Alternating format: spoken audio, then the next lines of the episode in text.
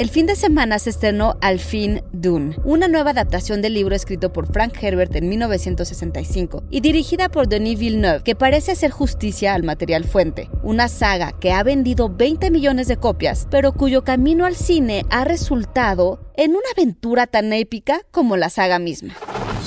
Institute. Masterpiece Your Life.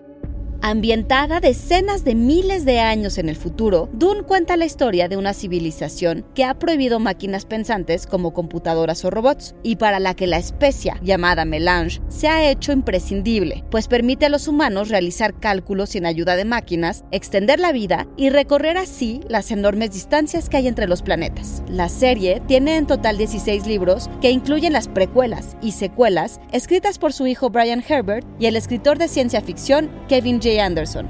Mi ambición fue tremenda. I wanted to make something sacred, una película que diera las alucinaciones de LSD. Si tomara LSD to change the young mind of all the world. En 1973, Alejandro Jodorowsky se propuso adaptar la historia al cine y escribió un guion tan extenso que se calcula que la película habría tenido una duración de hasta 14 horas. El proyecto fue descartado por cuestiones económicas, pero a fines de 1976, el productor Dino de Laurentiis se hizo de los derechos y encargó al propio Herbert un nuevo guion que habría resultado en casi tres horas de tiempo en pantalla y dirigido por Ridley Scott, que pensó dividirlo en dos partes.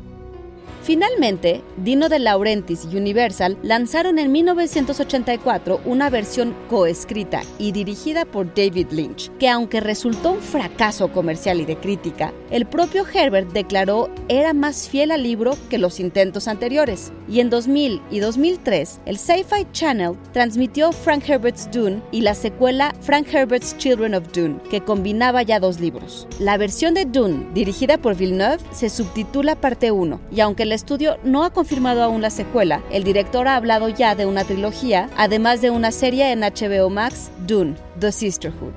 Yo soy Antonio Camarillo y grabando desde casa, Ana Goyenechea. Nos escuchamos en la próxima cápsula SAE.